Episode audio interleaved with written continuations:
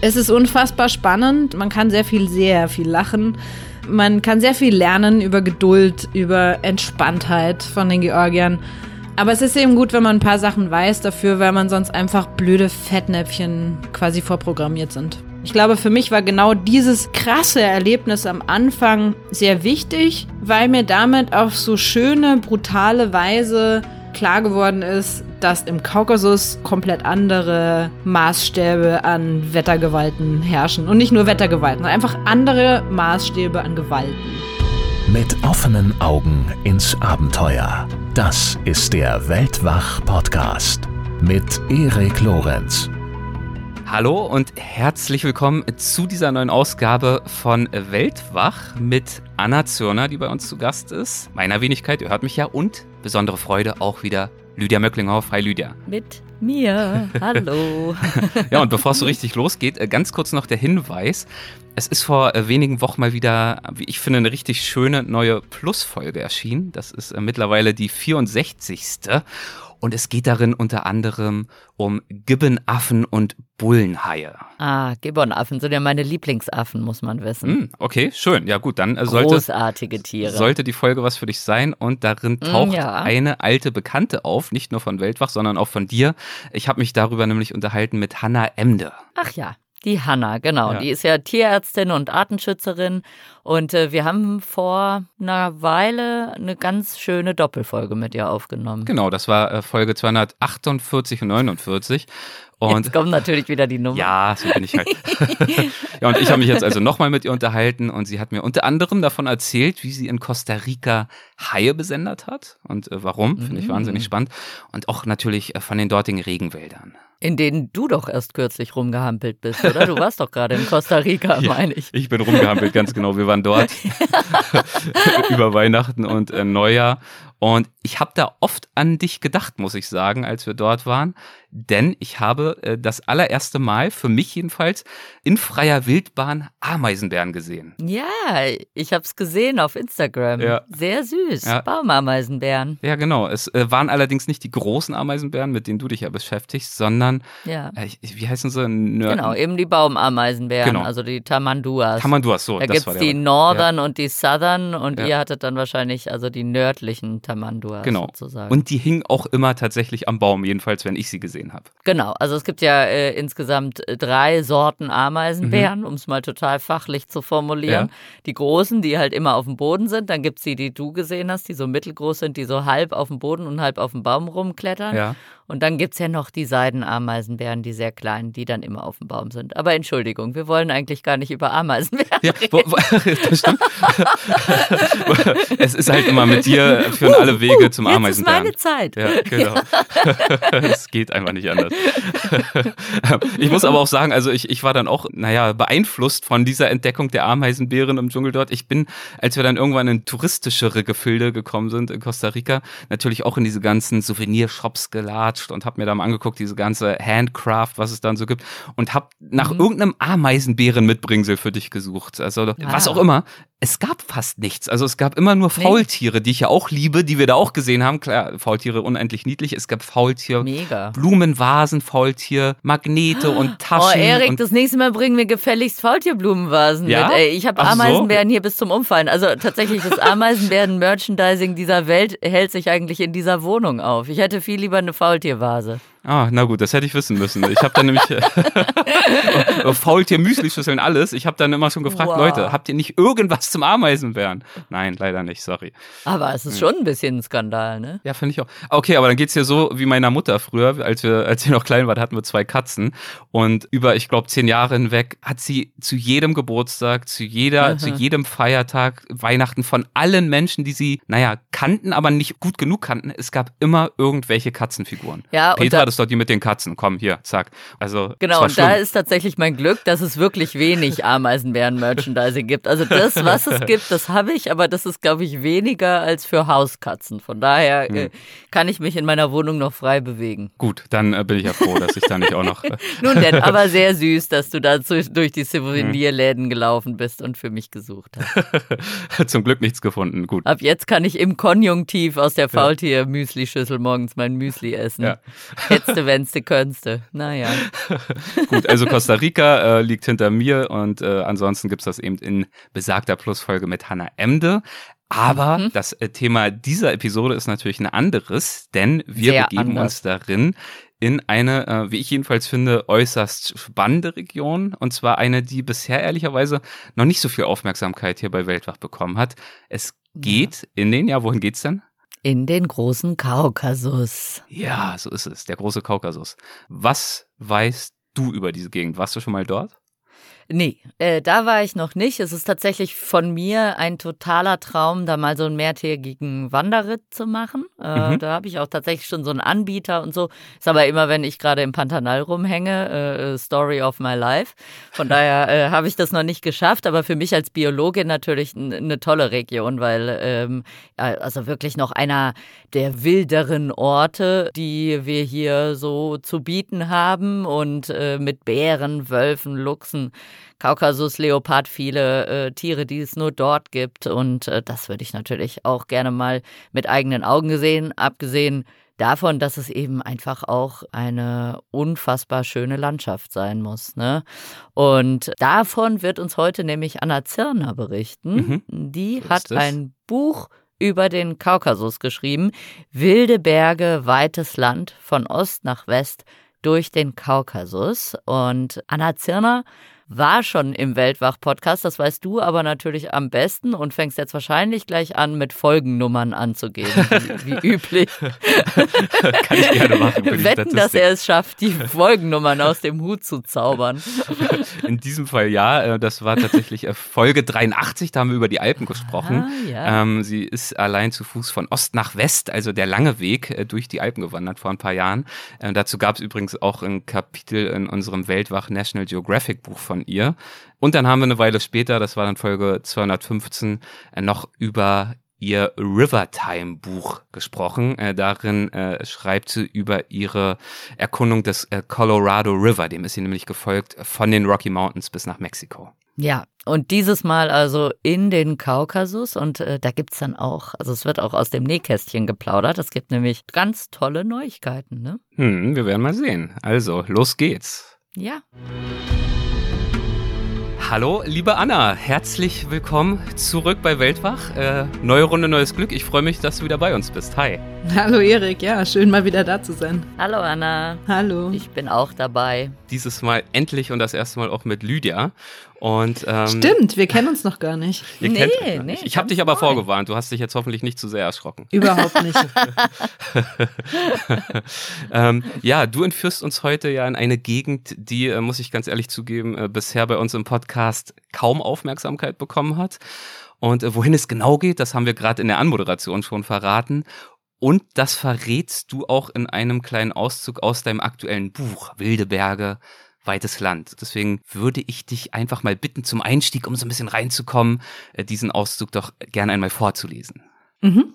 Es kracht so markerschütternd, dass ich im Bett in eine sitzende Position katapultiert werde. Gleichzeitig wird es plötzlich stockfinster. Ich fasse mir an den Kopf, wirre, als hätte ich einen Stromschlag bekommen. Es ist schwarz um mich herum, eine blinde Dunkelheit hüllt mich ein. In meinem Magen spüre ich das Echo dieses metallenen, explosionsartigen Knalls, der mich aus dem Tiefschlaf gerissen hat. Wellenförmig erreicht der Widerhall meinen Kopf, in dem sich kaum die Frage formen kann, was zur Hölle das war, bis es für eine lange Sekunde gleißend hell wird. So hell, dass ich das gesamte Gästezimmer, meinen halb entleerten Rucksack und die Pfirsiche auf dem Tisch mit überscharfer Klarheit sehe. Die Umrisse bleiben kurz in der Luft hängen, dann durchbricht der nächste Knall die Stille und es wird wieder finster, lichtlos, schwarz um mich herum. Damit kehrt auch langsam das Bewusstsein in meinen Körper zurück und ich begreife endlich, dass das ein Gewitter und der Strom ausgefallen ist. Denn nicht nur das Licht im Haus ist erloschen, auch die Straßenlaternen davor sind aus, der gesamte Ort liegt im Dunkeln. Es ist meine erste Nacht im Kaukasus. Ich befinde mich in einem Gästehaus, in dem von etwa 5000 Menschen bewohnten Bergdorf Lagodiki, an der östlichen Grenze Georgiens unweit von Aserbaidschan. Während ich mich wieder hinlege, mache ich mir bewusst, wie ich hier gelandet bin. Schritt für Schritt lasse ich die Reise bis hierher, die vor etwa einer Woche zu Hause in Oberaudorf im Inntal begonnen hat, Revue passieren. Hm, ja, und genau das wollen wir natürlich auch machen in diesem Gespräch. Wir wollen Sehr die Reise gerne. Revue passieren lassen. Es geht also in den Kaukasus, haben wir jetzt schon gesagt. Und äh, du bezeichnest dieses Gebirge im Buch als ein mystisches Gebirge deiner Träume, so bezeichnest du das an einer Stelle. äh, wo, woher kommt diese Bezeichnung oder ähm, beziehungsweise auch woher kommt dieser Traum? Was ist das für ein Traum gewesen? Ich finde ehrlich gesagt, es geht mir immer noch so, wenn ich dieses Wort Kaukasus, Kaukasus, das klingt doch irgendwie, So fremd, das ne? klingt fremd, das klingt besonders, ich finde das ein sehr schönes Wort, Kaukasus. Ich mag insgesamt einfach Worte mit vielen Vokalen. Ähm, ja, irgendwie, also es war tatsächlich über eine Zeit, war es einfach dieses Wort, was mich irgendwie auch so äh, schon mal interessiert hat. Und dann, ähm, ja, habe ich halt geguckt, was ist da eigentlich so dahinter? Was ist das eigentlich genau? Dass es ein Gebirge ist, wusste ich schon, aber ich wusste tatsächlich nicht mal so ganz genau, wo dieses Gebirge eigentlich ist. Ja, und dann habe ich mal angefangen und dann habe ich halt festgestellt, dieses Gebirge liegt an einer unfassbar spannenden Stelle, wenn man sich die gesamte Erdkugel anschaut, nämlich quasi genau an der Schnittstelle zwischen Europa, Asien, Russland. Hm. Also wirklich, ja, ein besonderes Gebirge mit einem besonderen Namen. Äh, Da immer nachgefragt, ist es bei dir des Öfteren so, dass bestimmte Orte, Landschaften, Regionen ähm, dein Interesse wecken aufgrund ihres Namens schon allein? Ja, irgendwie schon. Also ich finde auch Pyrenäen klingt toll. also Sibirien Ähm, klingt aber auch ganz gut. Sibirien klingt auch gut. Es sind mir ein bisschen zu viele Is. Ah. Ja, also du bist schon kritisch, merke ich. Vokale ja, aber auch nicht jeder, bitte. Ja, nicht zu viele Is. Okay, interessante Auswahl der Reiseziele. Nee, bloß nicht zu Nee. viele Is. Also es geht natürlich nicht nur, es geht natürlich nicht nur um den Klang. Kilimanjaro leider raus. Kilimanjaro ist auch raus. Tatsächlich, lustigerweise, interessiert mich nicht so sehr. Ich weiß nicht, ich glaube, es liegt nicht an den Is, muss Ja. ich gestehen, beim Kilimanjaro. Nee, hat schon auch was, also hat, hat was mit dem Klang zu tun, aber hat vor allem auch was damit zu tun, dass man, ich finde, man stellt sich halt was vor und man weiß gleichzeitig, das, was man sich vorstellt, stimmt wahrscheinlich nicht. Und das finde ich reizvoll. Hm. Ja, Kaukasus, also kein einziges I, das macht es natürlich schon mal attraktiv, aber dann eben auch diese Lage, die hast du gerade ja schon angefangen Ja. äh, zu beschreiben. Und natürlich sicherlich auch der Charakter dieses Gebirges. Jetzt Ja, weißt du ja schon ein bisschen mehr. Für diejenigen äh, unter uns, die genau wie du früher gar nicht so eine ganz konkrete Vorstellung haben. Was macht den Kaukasus aus, aus deiner Sicht? Also wie, wie, wie hoch reichen die Gipfel? Wie sieht's da aus? Wie ist es dort? Ähm, erzähl mal ein bisschen über den Kaukasus. Also mein Buch heißt ja Wilde Berge, weites Land. Und ich glaube, das ist was, was für mich so ganz gut das zusammenfasst. Es ist, die Berge sind wirklich wild, also wesentlich wilder als die Alpen, ähm, weil auch wesentlich weniger erschlossen, weil auch wesentlich höher insgesamt. Ähm, also Und die auch gehen ja bis wirklich wild, ne? Viele Wildtiere gibt's da noch. das auch, ja, aber also auch einfach so, auf Englisch gibt's dieses schöne Wort rugged. Ich finde, das passt so vom Klang ganz gut. Und es ist gleichzeitig aber weit. Und das ist lustig, weil man ja oft, zumindestens Leute, die vom Meer kommen, stellen sich oft die Berge als was Beschränkendes vor, als was, was, was irgendwie so eine Wand ist, wo man dann irgendwie Angst kriegt oder es wird irgendwie zu eng. Und das Spannende für mich im Kaukasus ist, dass man dort diese Höhe und dieses Massive, was ich auch liebe in den Bergen, auch als Kind der Berge natürlich, mit dem ich sehr vertraut bin. Und gleichzeitig kann man diese Weite erleben. Und das hat was damit zu tun, dass das Gebirge einfach riesig ist. Das ist nicht nur hoch, sondern es ist eben auch, auch eine große Strecke. Und es ist eben auch viele große Flächen, die nicht irgendwie erschlossen oder bebaut sind und über die man trotzdem hinüberschauen kann, während man da unterwegs ist. Also ich denke gerade an so endlose steppenartige Wiesen, die irgendwie auf 3000 Metern äh, sich, also 3000 Meter Höhe sich irgendwie hinziehen, also eine Höhe, wo man in den Alpen schon wirklich recht weit oben ist. Und dort wachsen da Blumen so ungefähr. Und das ist halt, das ist schon ziemlich, also fand ich ziemlich einzigartig oder eben zumindestens von dem, was ich bisher gesehen hatte, was sehr Besonderes. Jetzt landschaftlich. Ja, wie hoch ist der Kaukasus insgesamt? Also wie, wie hoch sind da die höchsten Gipfel? Also ja, geht weit über 5000 Meter. Der Elbrus, der jetzt auf russischem Gebiet liegt, ist zum Beispiel 5600 Meter hoch. Und insgesamt ist so das Mittel auch von der Route, die ich ursprünglich geplant hatte zu gehen, lag immer so um die 3000 Meter. Zwischen 2,5 und 3000 Metern. Da habe ich immer schon mit der Höhenkrankheit zu tun, wenn ich so hoch gehe. Aber es hängt natürlich auch davon ab, wie viel Zeit man dann vor Ort hat. Es ist schon eine ordentliche Höhe. Genau, ich glaube, wenn du da dann eine Zeit, wenn du da eine Zeit lang bist, dann, dann geht das schon. Und das, was ja eben schön ist, dass man tatsächlich auf einer relativ, also für unsere breiten Höhen, großen Höhe noch tatsächlich einfach wandern kann. Mhm. Also das ist noch gar nicht unbedingt technisch. Also ich hatte natürlich schon eigentlich ursprünglich auch technische Sachen und technische Teile auf dieser Route geplant. Aber dazu kam es ja dann leider nicht. Also was verstehst du dann unter technische Teile? Naja, also Klettern, Klettern, so richtig. genau, Ah. Klettern, Hochtouren, also ähm, viel Gletscherkontakt, auch Felskontakt, um ja, also gerade die höheren Berge dort zu erreichen, das sind sicherlich keine Wanderberge, also da muss man dann Mhm. schon Bergsteigen gehen. Das waren auch die Teile, die ich jetzt nicht alleine gemacht hätte, zum Großteil, weil man ja Bergsteigen nicht alleine geht, sondern da einfach eigentlich immer in einer Seilschaft unterwegs ist. Und das hatte ich auch beabsichtigt. Ja, hast gerade schon den äh, tollen Cliffhanger gebracht. Dazu kam es ja dann aber nicht. Ähm, du hast, glaube ich, ziemlich lange an deiner Planung gearbeitet. Ähm, es gibt jetzt nicht tausend gute Reiseführer und Karten äh, zum Kaukasus. Das heißt, diese anspruchsvolle Route mit technischen Bestandteilen, die du dir da erarbeitet hast, das hat wirklich einen gewissen Aufwand bedeutet, ähm, da was zusammenzustellen. Und dann kam aber trotz dieser ganzen Planung, nach dieser ganzen Planung, alles ganz anders. Warum?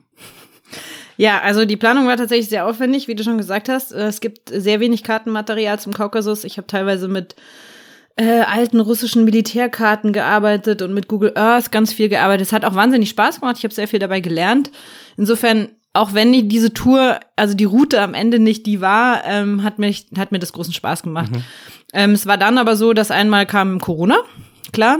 Das hat irgendwie erstmal schon mal dafür gesorgt, dass die Tour um ein Jahr verschoben wurde. Dann hatte ich für ein, äh, ein Visum beantragt für Aserbaidschan, ähm, weil meine Route ursprünglich am Kaspischen Meer beginnen sollte in Baku.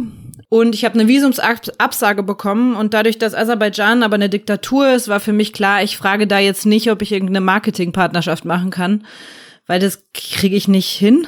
So, ähm, das heißt, damit fiel ein Drittel der Route einfach ins Wasser. Und es war schon ein ziemlicher Dämpfer.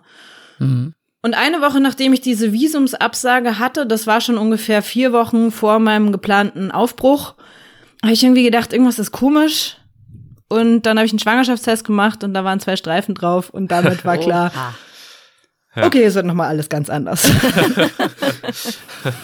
Ja, das ist wohl wahr. Es wird wirklich alles ganz, ganz anders. äh, Das restliche Leben und eben auch diese Reise. Wie hast du diesen Mo Moment erlebt, als du dann diesen positiven Schwangerschaftstest vor dir liegen hattest? Was sind dir da für Gedanken durch den Kopf geschossen? Boah, also die größten Extreme. Ich habe mich wahnsinnig gefreut. Es war überhaupt nicht geplant. Ich habe mich Ja. wahnsinnig gefreut und gleichzeitig habe ich die totale Panik bekommen. Also ich habe Panik bekommen, was jetzt mit meinem Kaukasus passiert. Was, was, wie, wie soll das jetzt gehen? Ich, ich will das doch Also machen. hast du schon relativ schnell auch dran gedacht dann? Ja, ja, das Ja. war definitiv nach der Freude der zweite Gedanke. Ja. Und der dritte war, was passiert mit meinem ganzen Leben? Wo, wer bin ich denn dann, wenn ich nicht mehr die Frau bin, die alleine loszieht? Weil selbst wenn ich jetzt, und jetzt bin ich ja Mutter und so weiter, we- selbst wenn ich jetzt losziehen würde, ich wäre nicht mehr alleine. Selbst wenn ich alleine losziehe, ist es einfach ein, ist es ja ein völlig anderes Leben. Und das war mir auf eine Art damals schon klar, dass das jetzt eine, eine Wende bedeutet, von der ich zwar noch nicht genau weiß, wie sich die anfühlt, aber doch, dass sie irreversibel ist, die äh, einfach auch sehr, sehr viel verändern wird. Und das hat mich in eine ziemliche Panik versetzt in dem Moment. Hast du auch darüber nachgedacht, dann alles abzubrechen, also diese, diesen ganzen Kaukasusplan über den Haufen zu werfen? Nicht wirklich, aber ich hatte Angst davor, dass ich das muss. Mhm. Und ich habe dann ähm, so ganz, ähm, ja, ich habe meiner Frauenärztin, bei der ich schon lange bin, eine sehr einfache E-Mail geschrieben. Ich habe ihr ein Portfolio geschickt von, von, dem, von dem Expeditionsplan äh, und ein Foto vom positiven Schwangerschaftstest und dazu, glaube ich, nur den Satz geschrieben, liebe Frau Sievers, das ist mein Dilemma. Sehr gut. Und die hat dann glücklicherweise sehr entspannt reagiert und hatte sich das alles schon total angeschaut. Und dann waren wir bei dem, bei dem Termin bei ihr. Die hat die Schwangerschaft bestätigt, mir gratuliert oder uns gratuliert. Und ähm, dann gesagt, na ja, warum nicht? Machen Sie das doch. Sie kennen sich gut, Sie kennen Ihren Körper, Sie können verantwortungsvoll umgehen. Sie wissen, was Ihre Grenzen sind. Sie müssen sicherlich hier und da was anpassen. Und es war dann im Endeffekt sehr viel, was ich anpassen musste. Mhm. Aber die hat mich darin bestärkt, es trotzdem zu machen. Und das hat mir sehr, sehr gut getan. Weil ich, ja, weil es ja so ein Neuland ist als Frau. So eine Erfahrung, die man einfach überhaupt nicht mit irgendwas vergleichen kann dass das natürlich eine wahnsinnige Unsicherheit erstmal auch mit sich bringt, weil man ja nicht weiß, was man jetzt für Fehler machen kann. Und ja, irgendwie auch schön, dass es, äh, dass genau an diesem Punkt, wo du ja eben auch jenseits des Kaukasus so ein bisschen damit gehadert hast, wer bin ich jetzt, ist es ja eigentlich schön, in, in der Schwangerschaft so eine Reise zu machen und das sozusagen auch für sich mal so zu verarbeiten und für sich auch so zu erleben. Also wirklich so ein Übergang sozusagen. Absolut. Also ich hatte viel Zeit, genau darüber nachzudenken, was das jetzt bedeutet für mein Leben. Und ich hatte gleichzeitig die Chance, meine Tochter, von der ich damals noch nicht wusste, dass es eine Tochter wird, irgendwie mitzunehmen schon. Also mhm. die war ja da schon dabei. Ich war ja da schon nicht mehr allein unterwegs. Und das ist was, wo ich auch jetzt im Nachhinein sagen würde, das war sehr wertvoll und sehr schön. Und trotzdem mhm. auch wahnsinnig hart. Also es war wirklich ich würde auch im Nachhinein sagen, das war keine einfache Sache, diese ganze Tour. Das war eine echt krasse Herausforderung und in dem Fall nicht nur eine physische. Mhm. Ja, du hast ja vorhin auch angedeutet, zu den Gedanken, die dir gekommen sind im Angesicht dieses äh, Schwangerschaftstests, waren auch so Fragen wie, was bedeutet das denn auch für mich als Frau, die alleine loszieht. Ähm, wir haben ja schon diverse Gespräche geführt hier am Podcast, Colorado River, Alpen und so weiter und so fort. Äh, wie stark hast du dich denn bis dahin mit diesem Bild, mit diesem Selbstbild der in Anführungszeichen Solo-Abenteurerin identifiziert? Wie wichtig war das als Bestandteil deiner Selbstwahrnehmung, deiner Persönlichkeit? Das bin ich. Also, das ist auch immer noch hart, weil ich bin das. Also das ist ja das, was das Schöne und gleichzeitig das Schwierige ist, wenn man einen Beruf macht, der so stark mit der eigenen Identität verknüpft ist, dass mhm. man nicht einfach eine Pause macht oder ich kann mir auch nicht vorstellen, dass man irgendwann einfach in Rente geht oder so. Also das, das gibt's ja nicht. Ich ja. bin das. Und das ist jetzt halt natürlich so, dass ich dadurch, dass jetzt mein Leben auch ein anderes geworden ist, sich auch meine Identität ändert. Aber ich habe das Gefühl, die kommt gerade noch nicht mit.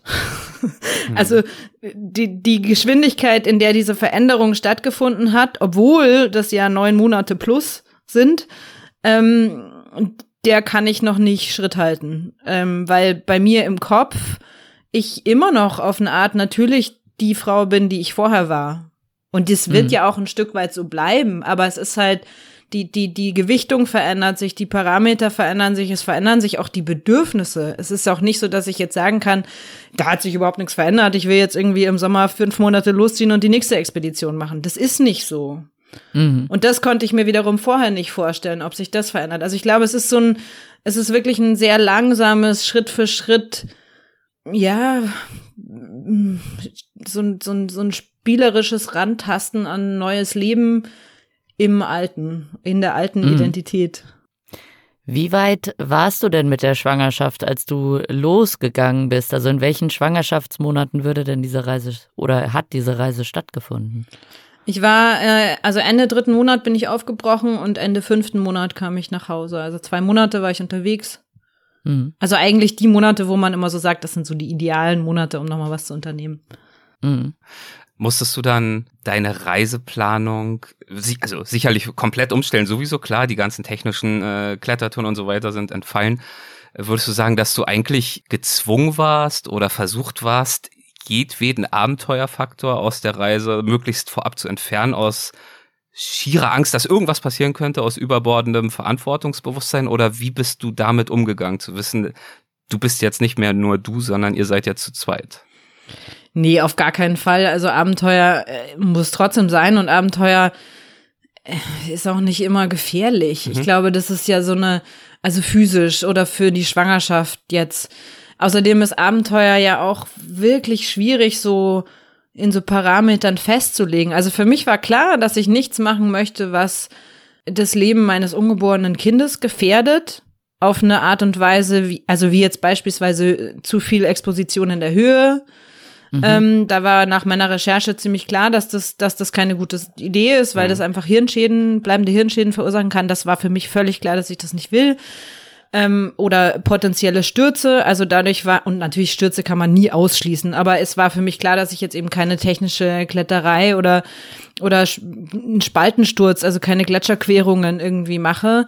Mhm. Ähm, und klar, am Ende war das eine reine Trekking-Tour, aber die ist ja trotzdem, also das war trotzdem noch so, dass ich manchmal über eine längere Zeit keine anderen Menschen gesehen habe und so. Und da kann mhm. man schon dann auch sagen, das ist immer noch recht abenteuerlich, aber ist auch immer, kommt immer drauf an, wer das Abenteuer misst, glaube ich. Ja. Das ist alles sehr relativ und subjektiv. Stimmt. Ich finde es so mhm. deshalb spannend, weil wir natürlich ähm, bei Weltwach auch des Öfteren mal äh, Zuschriften bekommen von Hörerinnen und Hörern, die selbst Familien haben wollen, werden oder junge Familien haben und dann damit hadern. Zum einen mit der Ungewissheit, wie soll ja. das alles werden? Kann ich selber überhaupt noch irgendwie verreisen? Also gar nicht mal jetzt von Abenteuern sprechen, was auch immer man darunter versteht dann. Beziehungsweise auch Familienmenschen, die dann auch schreiben, dass sie es zum Teil sehr genießen, auch die großen Abenteuergeschichten bei uns zu hören, aber es dann manchmal auch bedauern, dass all das und ich rede jetzt nicht nur von irgendwie Messner und Everest und so, sondern schon einfach ein bisschen größere ja. Touren zu unternehmen und die dann bedauern, dass all das für sie jetzt äh, nicht mehr so zugänglich ist und die sich dann auch wünschen, vielleicht hier und da mal Menschen zu hören, zu Gast zu haben bei uns, die entweder als Familie reisen oder zumindest eine mhm. Familie haben und ja. es irgendwie schaffen, das unter einen Hut zu bringen und trotzdem weiterzumachen, ohne ähm, die Familienseite ihres Lebens dann äh, zu vernachlässigen. Also ich habe das durchaus auch vor, das weiterzumachen, weil das für mich einfach sehr wichtig ist. Ich glaube, dass es da mehr darauf ankommt, was für einen Rahmen man da steckt. Also ich habe, bevor meine Tochter geboren ist, habe ich mir vorgestellt, so ja, wenn die dann so ein Jahr alt ist, dann packe ich die irgendwie in eine Pulka und mache mit ihr eine Grönland-Durchquerung so ungefähr. Und da wird man dann schon ein Stück weit realistischer, wenn die dann mal da ist. Mhm. Also ich habe damals so argumentiert, so ja, da gibt's ja auch Babys, die kommen ja auch klar, so. Ähm, das äh, kommt jetzt so für mich nicht in Frage und zwar jetzt gar nicht wegen der Sicherheit, sondern weil ich mir denke, was soll sie denn davon haben? Also ja. natürlich gibt's da auch den Sicherheitsaspekt, aber was, also für mich ist natürlich ein Bedürfnis, dass es ihr gut geht und nicht nur im Sinne der Sicherheit, sondern dass sie auch irgendwie die Schritte machen kann, die jetzt ihrem Leben gemäß passen und sie dann einfach nur mitzuziehen auf das, was ich mache, ja, also zumindestens finde ich das, fühlt sich das für mich im Moment gerade nicht richtig an. Das heißt nicht, dass es nicht richtig ist. Ich glaube, es gibt Eltern, die das total gut machen können und das auch überhaupt kein Problem ist. Ähm, ich kann mir schon auch vorstellen, dass in Zukunft, dass man in Zukunft auch mal was zusammen macht.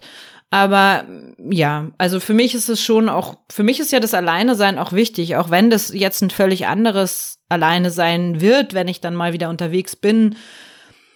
Aber dass ich wieder unterwegs sein werde, ist für mich schon klar. Ich glaube nur nicht mehr ganz so lange und vielleicht nicht mit so einem großen Druck von, ja, dann muss ich da ein Buch drüber schreiben oder sowas. Was ich sicherlich mhm. nicht machen werde, ist, ich glaube, es wird von mir kein Buch über Reisen mit Familie geben. Warum nicht? Warum?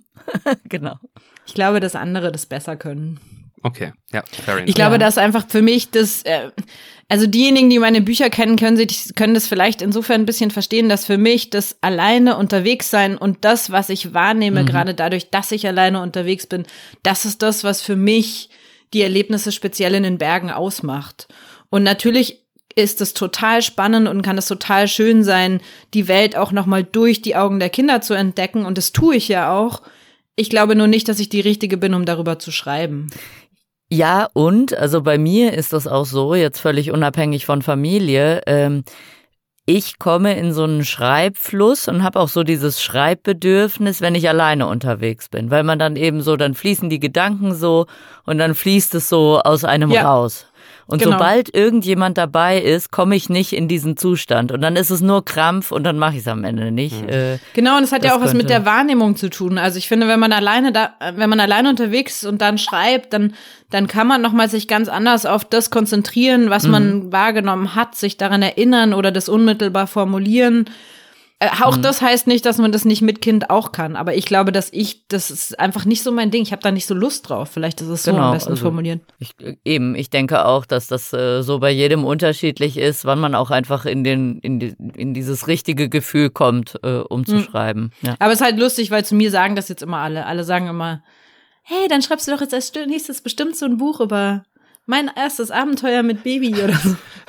Sag niemals so, nie. nee, doubt it. Aber nö, stimmt, aber pff, weiß ich nicht. Ich glaube, es gibt, es gibt viele Leute, die das machen. Ist ja auch ein, ist ja auch ein sehr trendiges Thema gerade und ist auch gut so. Und ich finde es schön, dass sich Leute dafür interessieren und das auch machen wollen. Aber, also ich will es ja auch machen, aber ich glaube, ich muss nicht drüber schreiben. Mhm. Genau. Dann äh, schreibst du lieber über andere Themen, über deine Abenteuer. Und wir wollen ja heute nicht zuletzt auch über dein Abenteuer, über deine Genau. Erkundung des Kaukasus sprechen. Unbedingt, stimmt. Und Ich würde auch würde ich sagen, wir wandern mal los, oder?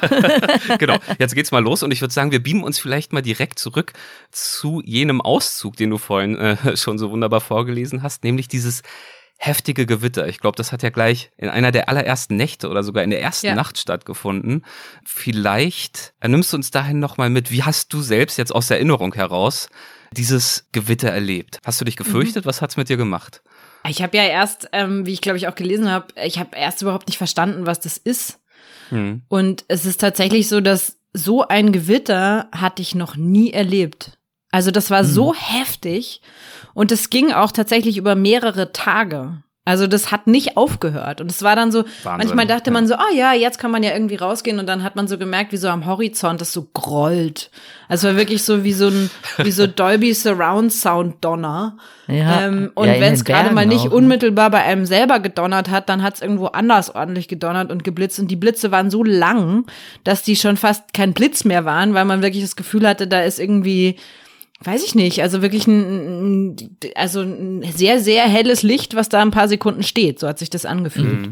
Und es hat einfach das komplette, die komplette Wahrnehmung von so einem, von so einer Aussicht in dem Moment zum Beispiel völlig verändert. Und das ist schon krass. Und ich glaube, für mich war genau dieses krasse Erlebnis am Anfang sehr wichtig, weil mir damit auf so schöne, brutale Weise klar geworden ist, dass das im Kaukasus ist und dass hier einfach komplett andere Maßstäbe an Wettergewalten herrschen. Und nicht nur Wettergewalten, sondern einfach andere Maßstäbe an Gewalten. So. Mhm.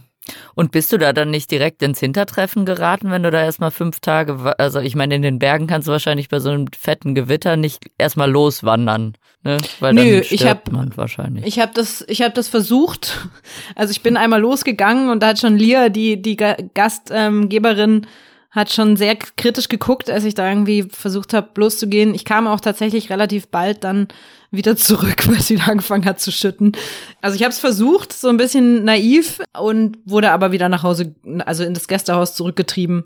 Und dann, ähm, also es ist tatsächlich erst, als das Gewitter wirklich vorbei war, ging dann die Tour richtig los. Und wo warst du da, als dieses Gewitter stattfand? Also von wo hast du gestartet? Also angekommen, ich bin ja mit dem, mit dem Bus hingefahren, weil ich aus Klimaschutzgründen nicht mehr fliege. Angekommen bin ich in, in Tiflis, in der Hauptstadt von Georgien. Da war das auch schon mit dem Gewitter. Da ging das schon los. Also es war wirklich ein Gewitter, was, ich weiß nicht, vielleicht hat sich das sogar wirklich über das ganze Land erstreckt. Ich weiß nicht.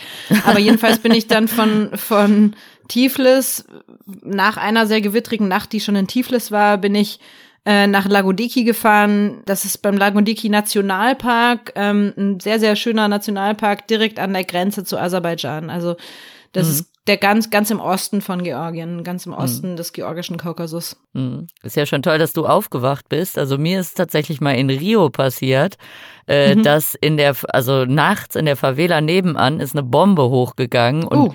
Man hat mir berichtet, die, die äh, Scheiben haben dann wirklich so äh, äh, geschwankt in den Fenstern und so, aber also ich habe es verschlafen. Also ich kann jetzt wirklich guten Gewissens sagen, dass ich äh, verschlafe, wenn eine Bombe hochgeht. Krass. ja, das, äh, ist mal ein gesunder Schlaf, ey. Hast du wahrscheinlich auch das Gewitter verpasst, ja, in der Tat. Ja, hätte ich wahrscheinlich Zumindest die verpennt. erste Nacht. Ich habe auch im Paternal fiel irgendwann mal bei einem Gewitter so ein Strommast aufs Dach und äh, räumte das Dach im Forscherhaus ab, habe ich auch verschlafen. Naja, oh Mann. Äh, äh, apropos Schlaf, äh, was war denn dazu dein Plan unterwegs? Ich erinnere mich aus unseren bisherigen Gesprächen, dass du ja am liebsten im Freien übernachtest. Äh, was war dieses Mal der Plan? Äh, das war auch der Plan, auch weiter im Ja. Freien zu übernachten. Habe ich auch viele Male gemacht, nicht ganz so oft wie sonst, ähm, was einerseits bisschen auch mit der Schwangerschaft zu tun hatte und so einem erhöhten Komfortbedürfnis, was ich da irgendwie hatte. Kann man im Nachhinein, also kann ich das selber ganz schlecht nachvollziehen, weil ich eigentlich sehr, sehr gut schlafe unter freiem Himmel, aber irgendwie weiß ich nicht, war so ein Bedürfnis. Aber vor allem lag das tatsächlich daran, dass ähm, sich mein inhaltlicher Fokus auf der Tour auch so ein bisschen verschoben hat, weg von den hohen Gipfeln und hin zu auch stark der Bevölkerung des Kaukasus, also der Gesellschaft mhm. dort und da möglichst viel kennenzulernen. Und was wirklich einzigartig ist und was ich jedem und jeder, die in den Kaukasus fahren, total empfehlen kann, sind eben diese Guesthouses. Es gibt eigentlich in jedem Bergdorf gibt's ähm, diese so Homestays, also wo man einfach direkt bei den Bewohnern zu Hause wohnt. Manchmal mhm. tatsächlich mhm. räumen die ihr Ehebett so ungefähr. Und es ist mhm. aber total wertvoll, weil die Gastfreundschaft äh, vielerorts gerade im Gebirge noch sehr authentisch und sehr herzlich ist und noch nicht so ich sag mal, vom Tourismus zerstört. Das gibt's ja auch, gibt's auch im Kaukasus, aber vielerorts ist es noch nicht so. Und das ist einfach sehr wertvoll und wahnsinnig schön zu erleben, auch wenn man sich teilweise wirklich sprachlich nicht gut verständigen kann, weil ich kann kein Russisch und gerade die ältere Generation in Georgien, ähm, also kein Russisch und kein Georgisch, muss man natürlich sagen.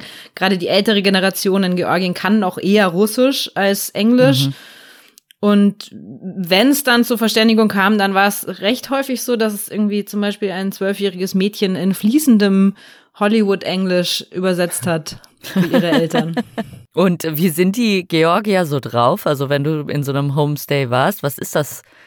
Was ist das für ein Ich finde es fantastisch. Es ist, also ich mag es total. Es ist, die Georgier sind wirklich besonders auf die Art und Weise, dass ähm, da ganz viel zusammenkommt, was wo man manchmal denkt, das passt doch gar nicht zusammen. Es ist einerseits, es ist ein sehr großer Stolz auf das eigene Land, mhm. der sehr schön ist, weil ich ihn nicht als so blöd, stumpf, patriotisch empfinde, sondern die sind stolz auf die Schönheit von ihrem Land. Und zu Recht. Es ist wirklich unfassbar hm. schön. Sie ja, sind ich stolz. glaube, jeder Georgier, den ich bisher getroffen habe, äh, der erzählt einem erstmal diese Geschichte, dass äh, Gott irgendwie, genau. äh, dass die Georgier zu spät kamen und Gott hatte schon alle Länder abgegeben und dann hat er nur noch das Paradies übrig gehabt und das Richtig. ist jetzt eben Georgien. Genau. Das erzählt einem jeder Georgier, ja. der einem begegnet. Ja, und damit haben sie auch nicht ganz unrecht. Das ist wirklich an vielen Orten sehr paradiesisch dort und ich mag das. Also das ist, das ist schön. Andererseits ähm, sind sie sehr äh, erfindungsreich darin, wie sie mit Problemen umgehen. Also ich sag mal, mh, mm, wenn ein Auto kaputt ist, dann würde man, bevor man das Auto richtig reparieren lässt, würde man erst so oft irgendwie Kleber oder irgendwelche Bänder oder sonst was verwenden, bis es wirklich überhaupt gar nicht mehr geht. Dann mhm. würde man noch einen letzten Versuch machen und erst dann würde man vielleicht überlegen, was man mit diesem Auto jetzt noch machen kann. Also die, es ist einfach sehr, ja, was das betrifft, ist es auch sehr unkonventionell. Ähm, sie gehen Problemen insofern quasi aus dem Weg, indem sie sagen, ist doch kein Problem oder so. Ich weiß nicht. Ich habe viele Menschen als sehr, sehr herzlich erlebt, eben wahnsinnig gastfreundlich, oft sehr, ja, so herzlich auf so eine fast schon ruppige Art in den Bergen. So Berliner Herzlichkeit oder was? Nee. nee, eher so, eher so kräftig auf die Schulter geklopft, dass man denkt, so. ähm, manchmal, also ich habe, ich war ja schwanger, ne? Und die, die, das Verhältnis mhm. zur Schwangerschaft in Georgien ist auch nochmal ein bisschen anders als bei uns. Ähm, das hatte viel damit zu tun, dass das für die total unvorstellbar war, dass man sowas macht, wie ich das mache, ja. Und ähm, wenn ich dann zum Beispiel, ich war über große Strecken mit Pferden unterwegs und wenn dann ein Pferdeguide dabei war, dann haben die sich das nicht nehmen lassen, mir jedes Mal in den Sattel zu helfen, obwohl das, ich das wirklich alleine konnte. Und das ist dann so eine, das dann so an der Kippe zur Übergriffigkeit, aber eigentlich aus so einer totalen Gentleman-Mentalität ähm, heraus. Aber es ist also das Verhältnis von Männern und Frauen ist schon noch ein bisschen woanders als bei uns. Und je weiter man halt so rauskommt aus dem Tourismus, umso ursprünglicher wird es in jedem Sinne, im besten und im schlechtesten. Mhm. Also zu Pferd warst du auch unterwegs. Das erinnert mich natürlich oder bringt mich auf zweierlei Gedanken. Zum einen natürlich ja, auf. Ja, mich auch, Erik. okay. Also ich denke an dich und ans Pantanal, da bist du natürlich auch ich sehr oft. Ich denke an äh, dich wie so ein Mehlsack oben auf dem Pferd. Äh, okay, dann weiß ich, worauf du hinaus willst. Das war auch mein Gedanke. Wir waren nämlich auch mal gemeinsam zu Pferde unterwegs ähm, in äh, Südtirol vor ein paar Jahren. Ah, okay.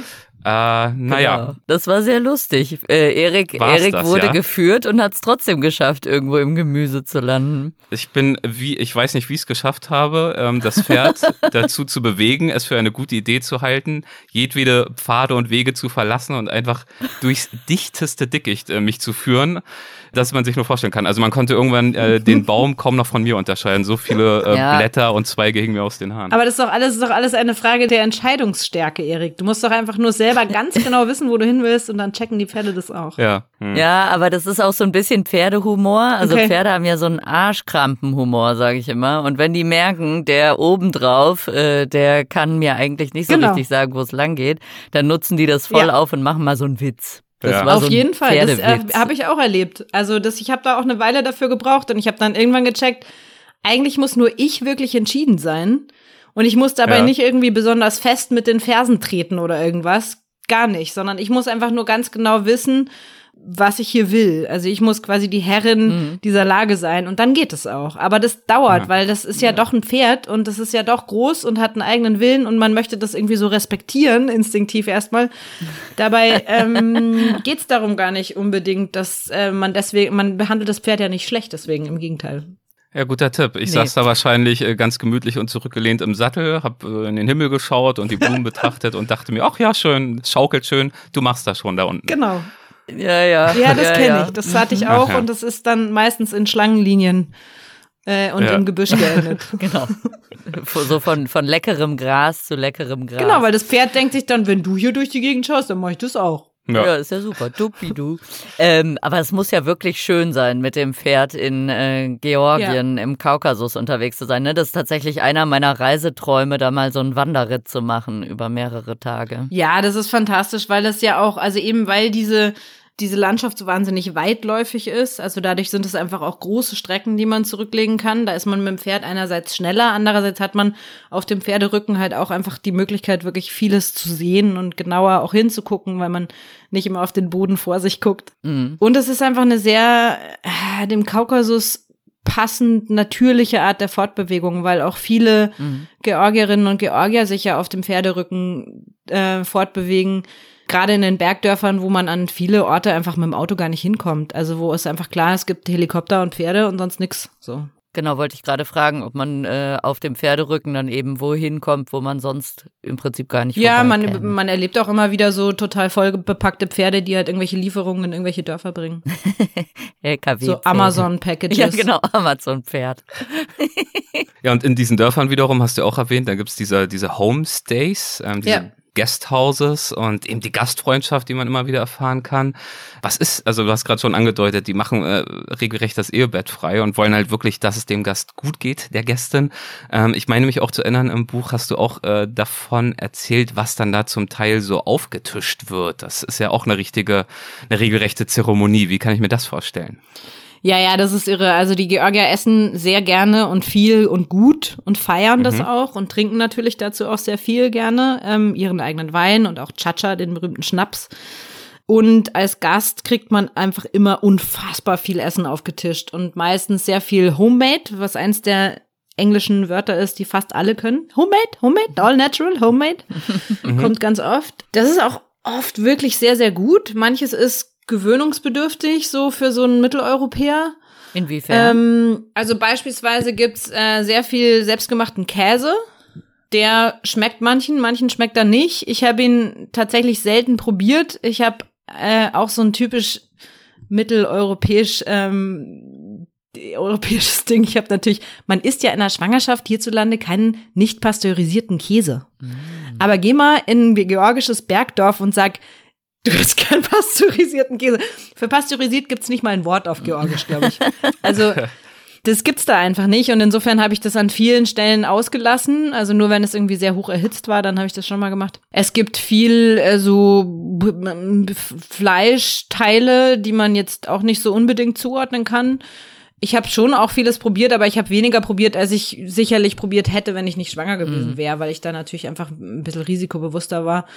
Und es gibt halt gerade in den Bergdörfern sehr viel schweres Essen. Also Chinkali ist sowas ganz typisches. Das sind so Teigtaschen, so ein bisschen wie auch das, was man aus, aus mm, Russland vielleicht kennt oder aus vielen anderen Ländern. So, so, so schwere Teigtaschen, die gefüllt sind mhm. und die man dann so hält und da reinbeißt. Auch wirklich ähm, Geschmackssache. Also kann man mal machen. Ich muss es nicht jeden Tag essen, aber es gibt auch, ich kenne auch viele Leute, die stehen da total drauf und haben das jeden Tag gegessen. Ich finde es so ein bisschen zu schwer. Aber es gibt halt immer wieder frisches Gemüse und das ist so unfassbar gut. Ich hatte wirklich das Gefühl, ich habe noch nie in meinem Leben Tomaten gegessen, bis ich nach Georgien gekommen bin. Ja, und ich glaube, es gibt aber auch diverse Trinksprüche, ne? Also ich war, ich ja. arbeite ja in Brasilien, ich forsche ja in Brasilien und da war dieses Jahr so ein mhm. georgischer Filmemacher, der da zufällig in meine, ich mache einmal im Jahr die Nacht des Ameisenbären, so eine große Party und der war dann auch da und äh, der, da musste man eben auch diverse Trinksprüche absolvieren. Ja.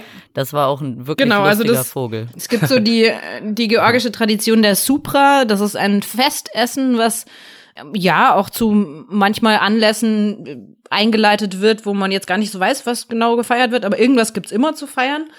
Ähm, manchmal auch einfach, dass ein Gast da ist. und ähm, ich war auch bei diversen dieser Supras und da gibt's dann einen Tamada, das ist quasi der Redemeister oder der Zeremonienmeister und der hält dann Reden. Und es gab sogar eine kleine Supra, auf der waren wir nur zu dritt. Mein Freund, der mich ein Stück weit begleitet hat und eben der Tamada, also unser Gastgeber und ich und mein ungeborenes Kind. Und da werden dann schon sehr große und pathetische Reden gehalten. Ob man die versteht oder nicht, ist eigentlich egal. Also die werden auf Georgisch gehalten. Und zum Ende kommt dann immer so ein Spruch wie Mekupari Gaumajos. Das heißt dann sowas wie auf die Freundschaft. Ah. Und man ist dann immer Freunde und so. Und eine Sache, die ich sehr häufig gehört habe, ist, dass ich wurde immer dazu aufgefordert, diesen Schnaps zu trinken, der ja homemade und all natural ist. Und ich habe dann immer gesagt, nein, nein, ich bin, ich bin schwanger. Ähm, das war auch ein Satz, den ich auf Georgisch konnte. Meva Oshsuli. Mhm. Was übrigens schönerweise zweiselig bedeutet. Ach, wie sehr schön. Einschub. Wow. Das ist eine schöne Bezeichnung, ja. Ja, sehr ja. schön. Ich bin zweiselig. Und ich habe dann immer jedenfalls gesagt, ich bin schwanger, ich kann, äh, ich trinke keinen Alkohol jetzt und dann kam mehr als einmal der Satz zurück, no, drink, drink, then it will be a boy. oh Gott. Ja, siehst du? Genau, habe ich dann auch gesagt. Also geworden. genau, also ich habe nie getrunken, deswegen habe ich eine Tochter bekommen. Ich glaube, das ist ähm, dem Theorie zu scheint zu stimmen. Ja. ja.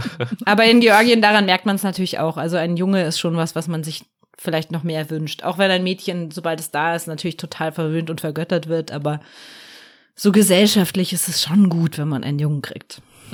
Wie nimmst du das gesellschaftlich grundsätzlich wahr? Du hast das, glaube ich, vorhin in einem Nebensatz schon mal angedeutet. Also das Rollenverständnis äh, zwischen Mann und Frau, die Gleichberechtigung.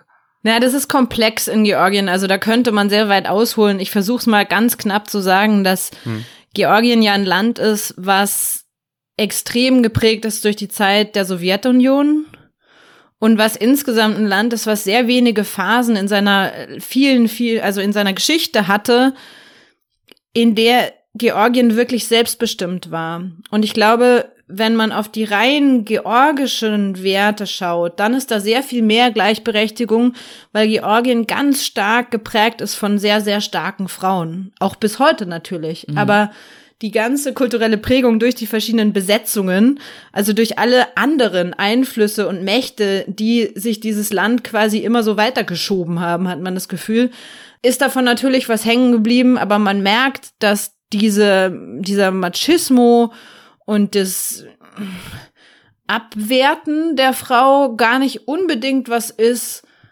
was der georgischen Mentalität, glaube ich, normalerweise entsprechen würde mhm. weil da eigentlich sehr viel Wertschätzung ist. Und wenn man so ein bisschen hinter die Kulissen schaut, dann merkt man auch recht schnell, dass diejenigen, die dort das Management haben in dem Land, das sind die Frauen. Also die Frauen sind die, die studieren und die Männer arbeiten auf Baustellen. Und das ist, mhm. also gerade, das, das habe ich mehrmals auch von, von Leuten vor Ort gehört, dass das einfach so macht man das, weil die Männer müssen Geld verdienen und die Frauen müssen ja kein Geld verdienen, deswegen können sie ja studieren. So. okay. Und das Resultat davon kann man sich ja dann vorstellen. Also die Frauen kommen dann zurück in die Bergdörfer und machen das Management der Gästehäuser oder der Tourismusentwicklung ähm, oder was auch immer. Ja. Mhm. Eine dieser starken Frauen, mit denen du dich unterhalten hast unterwegs, äh, war Karina in Svanetien. Mhm. Vielleicht magst du gleich mal kurz erzählen, äh, wo Svanetien äh, liegt, was das für eine Gegend ist. Und ihr habt gesprochen über ja, über alles Mögliche, über alte Regeln, Traditionen, Bräuche, Familienfäden und wie sie gelöst werden. Magst du uns von ihr ein wenig erzählen und über Svanetien? Ja, gerne. Lustigerweise ist Karina ist Deutsche. Ach, okay, ähm, dann habe ich das falsch in Erinnerung. Okay. Ja, aber die ist schon sehr eingeorgischt. Ja würde ich sagen. Ja. Äh, die lebt da schon eine ganze Weile, ist mit einem Georgier verheiratet ähm, und ist jemand, die, die die georgische Kultur schon sehr gut kennt und jetzt auch nicht aus so einem touristischen, ist so schön hier, schaue ich mir mal alles an, sondern schon mhm. auch sehr von innen. Also die hat da auch gearbeitet und so. Ja. Und hat ein großes Verständnis und aber auch eine Kritikfähigkeit, habe ich das Gefühl. Diesem ja, weil sie es ja auch trotzdem ein Stück weit von außen sieht, was vielleicht das Beste Richtig. ist, um so eine Kultur zu erkennen. Weil wenn man in einer Kultur lebt, dann ist man da ja auch ein Stück weit betriebsblind fällt einem gar nicht auf, was ja. daran besonders ist. Genau, genau. Also und die ähm, lebt eben in Svanetien die meiste Zeit des Jahres, ist trotzdem auch immer wieder in Deutschland, hat einen, hat einen Sohn dort eben mit ihrem georgischen Mann. Und die hat beispielsweise auch mal einen Winter verbracht in Uschkuli, das ist das ehemals das hoch, höchstgelegene Dorf Europas, galt das, ähm, auf über 2000 Metern wo tatsächlich im Winter auch noch ein sehr reges Dorfleben stattfindet und auch die Schule sogar weiterhin geöffnet bleibt. Also das sind auch Kinder das ganze Jahr über. Das gibt's sonst eigentlich nicht, weil meistens äh, sind die Bewohner der Bergdörfer im Winter dann im Tal, weil man in diese Bergdörfer einfach gar nicht mehr hinkommt, außer mhm. mit dem Helikopter. Naja, und Karina hat mir einfach sehr viel Türen geöffnet, insofern, dass sie mir Sachen erklären konnte, die ich vorher noch nicht verstanden hatte. Einerseits auch natürlich dadurch, dass sie Georgisch spricht und weil sie halt schon so lange dort ist. Und die hat mir zum Beispiel diese sehr typisch svanetischen Traditionen mit ihren durchaus heftigen Konflikten bis heute ein bisschen näher gebracht. Man muss dazu wissen, dass Svanetien, das ist eine Region, die extrem abgelegen ist in den Bergen oder das zumindest sehr lange war. Heute kann man sagen, ist es sicherlich die touristisch am erschlossenste Region von Georgien und dadurch würde ich persönlich sagen, auch die, wo man am wenigsten von dem Original Georgischen noch erleben kann. Das ist total mhm. schön dort und es ist, man kann da viele leben und man kann auch mit ein bisschen mehr, ich sag mal, Komfort unterwegs sein. Aber es ist gleichzeitig auch schade, weil in Svanetien dann doch auch das, der kommerzialisierte Tourismus schon recht weit fortgeschritten ist und die das völlig zu Recht natürlich für sich auch nutzbar machen dort. Was aber dabei gleichzeitig noch stattfindet und warum Svanetien trotzdem immer wahnsinnig spannend ist und auch nicht ungefährlich, muss man wahrscheinlich dazu sagen, ist, dass dort die Tradition und die Moderne wirklich aufeinander ballern. Mhm. Und ein Beispiel, vielleicht ganz kurz, es gibt in Svanetien gab es bis vor ein bisschen mehr als 30 Jahren noch den Frauenraub. Das hat so funktioniert, dass wenn eine Frau, wenn ein Mann eine Frau haben wollte, die in einem anderen Dorf zum Beispiel gewohnt hat, ist er einfach hin, hat die entführt, hat die geraubt. Och.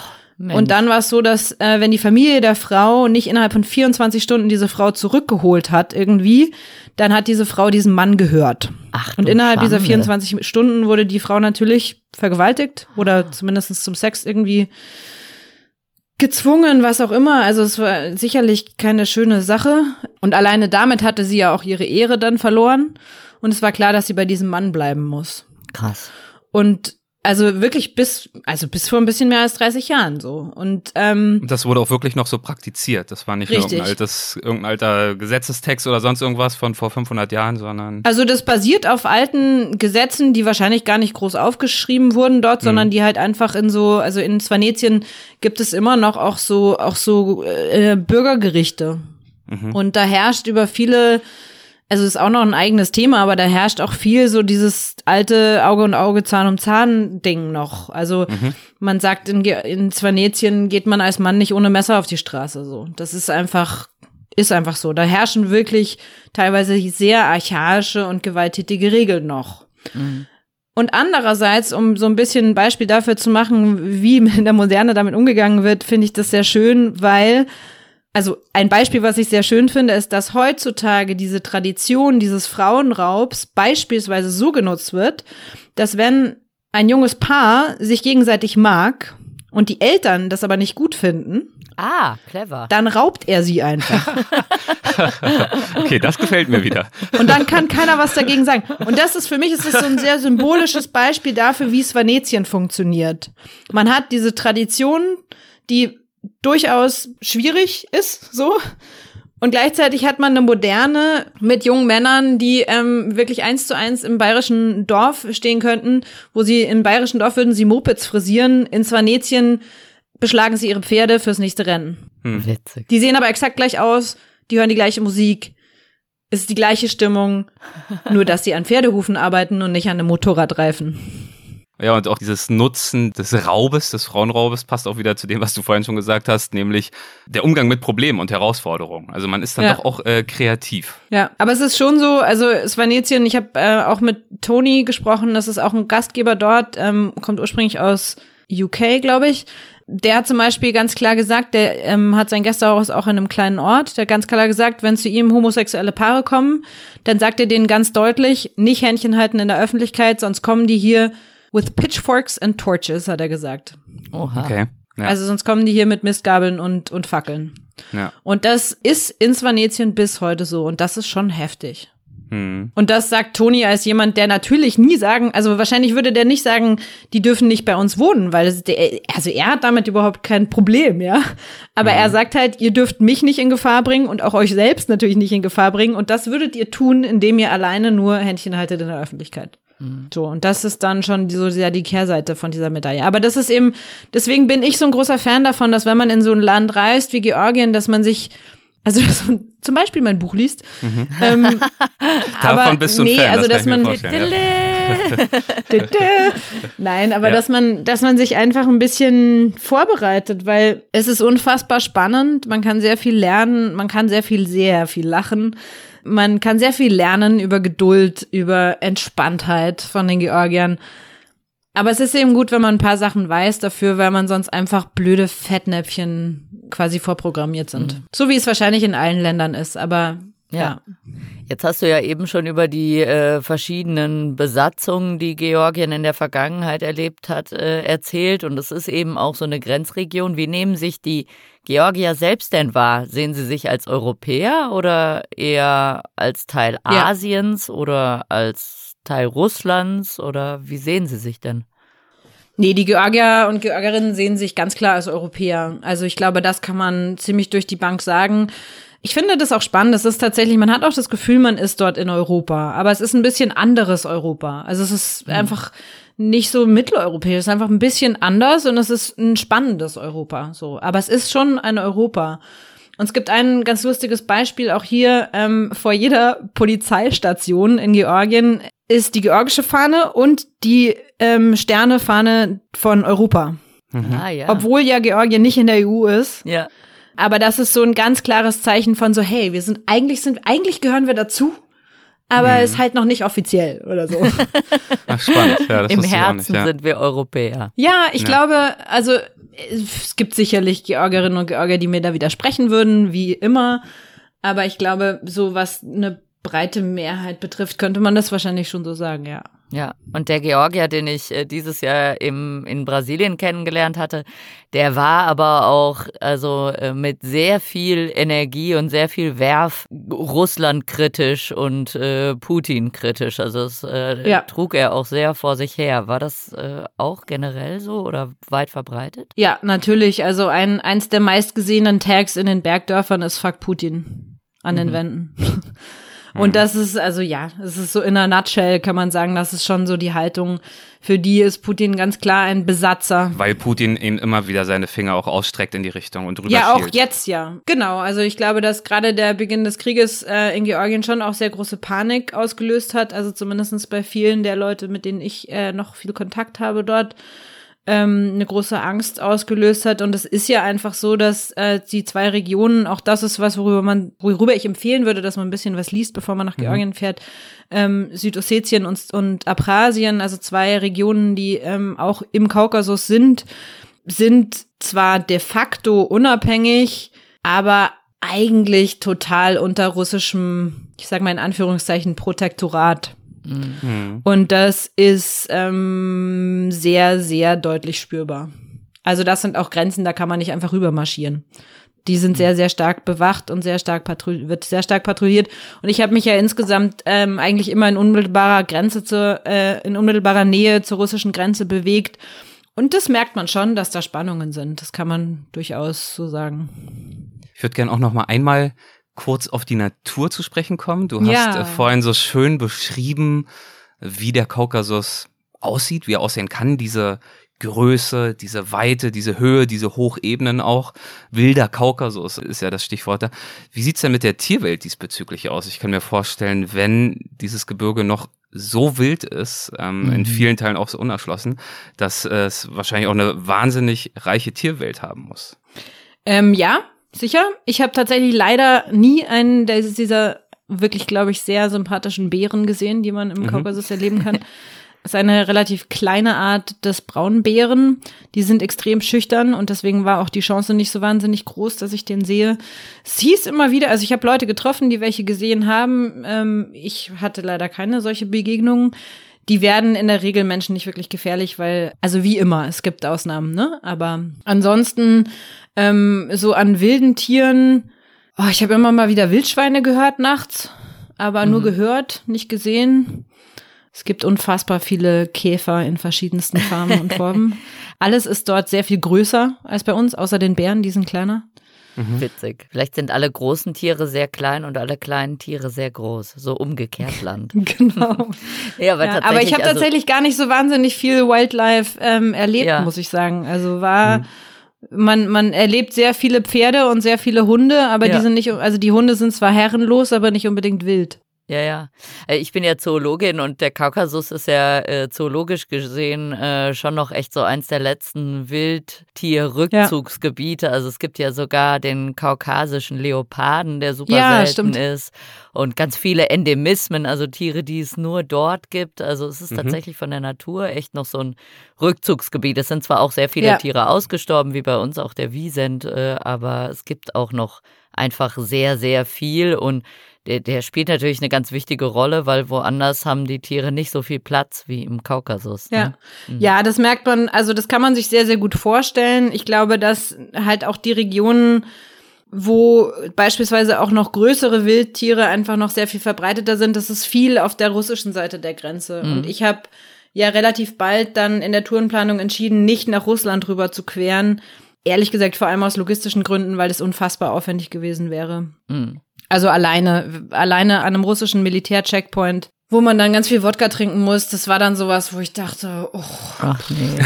Lieber nicht. Vor allem nicht, wenn man gerade zweiselig unterwegs ist. Das ist In ja der Genau. Tat, in der Tat. ungünstig. dann sowieso nicht. Ja, ich würde gern, äh, wir kommen so langsam zum Abschluss, äh, nochmal Mhm. ein äh, kurzes Zitat aus deinem Buch einstreuen. Da habe ich dich jetzt gar nicht vorgewarnt, deswegen äh, lese ich das einfach mal kurz vor, wenn es dir nichts ausmacht, der Ja, Einfachheit klar. halber. Es geht wie folgt. Schon lange fasziniert mich die Region des Kaukasus mit ihrer landschaftlichen, kulturellen und gesellschaftlichen Vielfalt, ihrer geopolitischen Bedeutung und bewegten Geschichte. Das Gebirge liegt in einem spannungsreichen Raum zwischen teils sehr konträren und zugleich unbändig starken Welten. Zwischen diesen Welten findet sich aber zweifelsohne auch eine Mitte. Ob es eine vergessene Mitte ist, eine unerforschte, eine neu zu bildende, kann man dort gehend, erlebend, reflektierend und schreibend ergründen. Zitat Ende.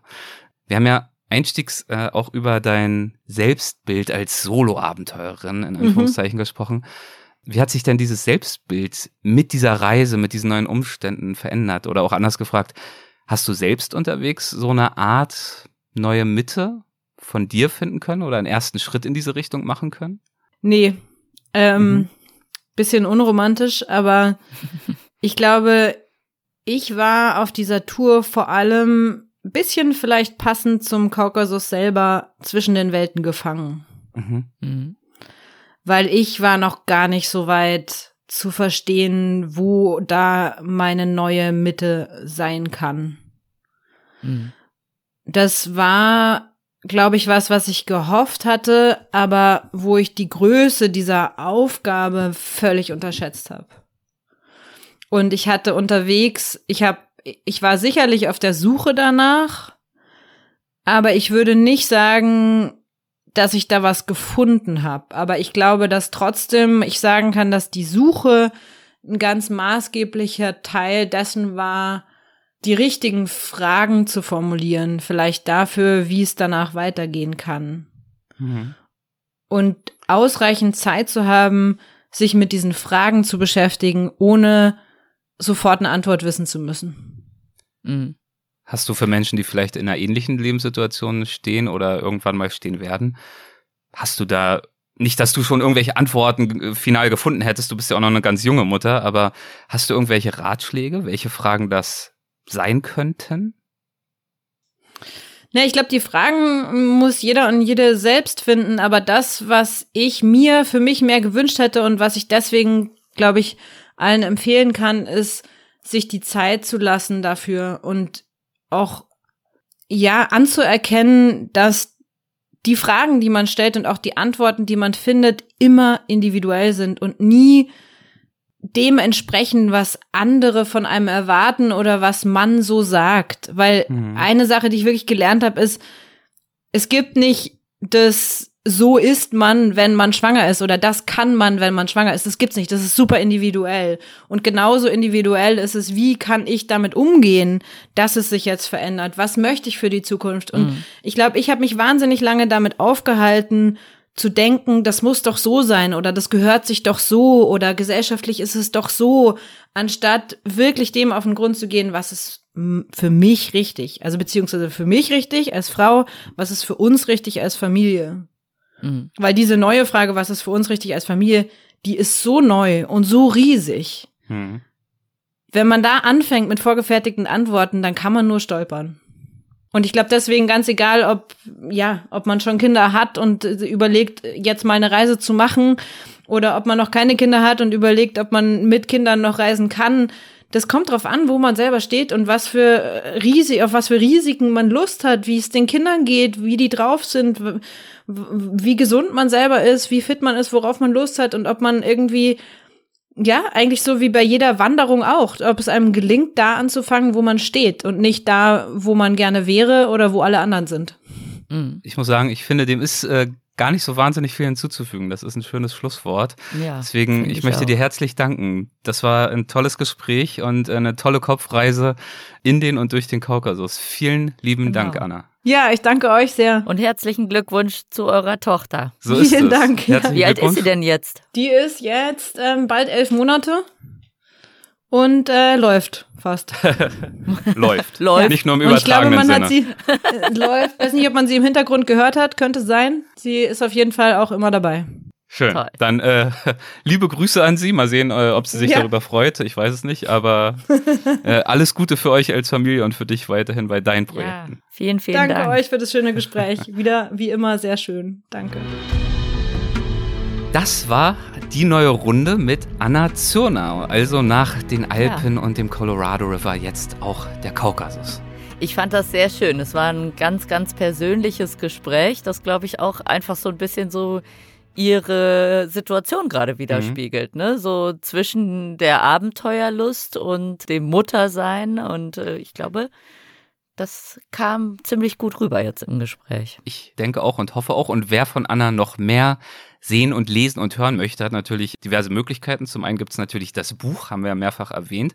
Und für diejenigen unter euch, die diese Folge hier relativ äh, zeitnah nach ihrem Erscheinen hören. Ihr habt die Chance, Anna auch live zu sehen. Die geht nämlich auf äh, Globetrotter-Tour mit diesem Kaukasus-Buch und zwar ab dem 14.03.2023. Ja, so ist Nichts es. wie hin. Nichts wie hin, ganz genau. ja, und ansonsten vielleicht äh, abschließend nochmal der Hinweis auf den Supporters Club. Wir haben es ja eingangs äh, schon gesagt, mhm. mittlerweile 64 plus Folgen. Äh, ihr helft uns sehr, wenn ihr dort äh, eine Mitgliedschaft erwägt. Ihr wisst es ja, in Folgen wie diese hier fließen viele, viele Stunden Arbeit rein. Tage regelrecht, Anbahnung, Vorbereitung, Recherche, das Aufzeichnen, die Postproduktion, die Veröffentlichung. Äh, von all dem bekommst du, Lydia, ja äh, fast gar nichts mit, nee. muss man ja sagen. Ein Glück. Du machst dich rar nach der Aufzeichnung. Du bist zum schönen Teil da. ja, genau. Ich, ich nehme nur die schönen Sachen mit. Du machst es eigentlich richtig. Jetzt, wo ich das ja, so, jetzt gerade, wo mir das so bewusst wird, muss ich sagen, Lydia macht es wirklich richtig im Leben. Ich mach's richtig, ja. mal wieder. Naja, wir werden mal sehen, ob das so bleibt. Ich will ja noch nicht zu so viel anteasern, ja. aber wir haben da ja was in Arbeit gemeinsam. Das ähm, stimmt. Da kann es dir natürlich passieren. Da kann ich mich passieren. nicht mehr so schön zurück. Genau. Kann es genau. dir passieren, dass du da plötzlich doch ein bisschen was äh, leisten musst? Kann ich mich nicht mehr so schön zurücklehnen und mir zugucken, wie du da am Arbeiten bist. Da muss ich selber mhm. ran, das stimmt. Aber es wird auch ganz wunderbar. Das stimmt. Also Leute, bleibt gespannt, da kommt was. Na gut, Ja. jetzt kommt erstmal der Feierabend. Dementsprechend äh, vielen Dank an dich für eine neue schöne Runde fürs Dabeisein. Dankeschön, Lydia. Sehr, sehr gerne. Tschüss. Mach's gut. Ciao, ciao.